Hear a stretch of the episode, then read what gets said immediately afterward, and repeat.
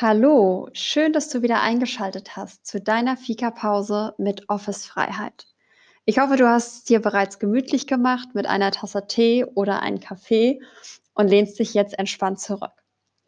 Ich habe dir heute die Frage mitgebracht, wie viele Jahre hat dein Leben? Und dafür möchte ich dir gerne eine kurze Geschichte vorlesen, die mich vor ein paar Jahren sehr berührt und zum Nachdenken gebracht hat. Eines Tages kam ein junger Mann in ein kleines Dorf. In diesem Dorf gab es eine Kirche, die seine Aufmerksamkeit erregte. Als er über den Friedhof neben der Kirche ging, fiel sein Blick auf die Inschriften eines Grabsteins. Er las zwei Jahre. Dann betrachtete er den Grabstein daneben. Dort stand fünf Jahre. Auch dieser Mensch ist sehr jung gestorben, dachte der junge Mann. Sein Interesse war geweckt und er las auf einem weiteren Grabstein vier Jahre und auf einem anderen ein Jahr. Wie seltsam, dachte er. So viele Einwohner dieses Dorfes sind sehr jung gestorben. Überall auf dem Friedhof schienen sehr junge Menschen begraben zu sein. Als er den Friedhof gerade wieder verlassen wollte, trat der Dorfpfarrer auf ihn zu. Der junge Mann fragte ihn sofort, warum hier so viele Menschen so jung gestorben sind.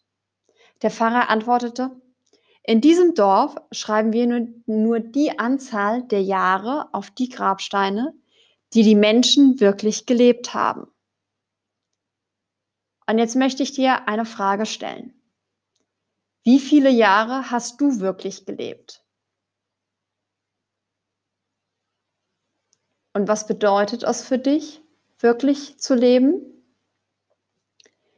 Ich habe diese Geschichte vor einigen Jahren das erste Mal gehört und sie hat mich sehr zum Nachdenken gebracht in Bezug auf die Frage, ja, wie viele Jahre habe ich eigentlich in meinem Leben bereits gelebt? Und dann auch die zweite Frage, und was macht mein Leben lebenswert? Ich habe mich damals hingesetzt und eine Liste mit Dingen geschrieben, die mein Leben lebenswert machen. Und dazu gehören nicht nur große Sachen wie auf Reisen gehen, in Urlaub fahren, den Freizeitpark besuchen oder was auch immer, sondern für mich sind es vielmehr die kleinen Dinge im Leben, die meinen Tag jeden Tag lebenswert machen. Dass ich morgens in, mit Yoga in den Tag starte, dass ich mittags Essen koche oder nachmittags einen Kuchen backe. Und genau diese kleinen Dinge sind es, die wir dann auf der einen Seite wertschätzen und die unser Leben auf der anderen Seite auch so lebenswert machen. Zum Beispiel der Espresso nach dem Mittagessen. Und mit dieser Frage, was bedeutet es, wirklich zu leben? Und was sind es die, die Dinge, die ich jeden Tag tun möchte, habe ich angefangen, mein Leben viel bewusster zu leben und eben darauf zu achten, was sind denn die Dinge, die ich jeden Tag tun möchte, damit ich sagen kann, dass ich heute ein, wieder einen Tag in meinem Leben gelebt habe und somit Ende des Jahres ein weiteres Jahr zusammenkommt, das vielleicht am Ende meines Lebens fünf, zehn, zwanzig Jahre auf dem Grabstein stehen, so wie in der Geschichte. Und ich möchte dich heute dazu einladen, dir jetzt nach der Folge fünf Minuten Zeit zu nehmen und zu überlegen, was sind denn für dich die Dinge, die dein Leben jeden Tag lebenswert machen? Ist es der Kaffee am Morgen? Ist es das Stück Schokolade in der Mittagspause? Ist es der Spaziergang oder das Telefonat mit der Freundin?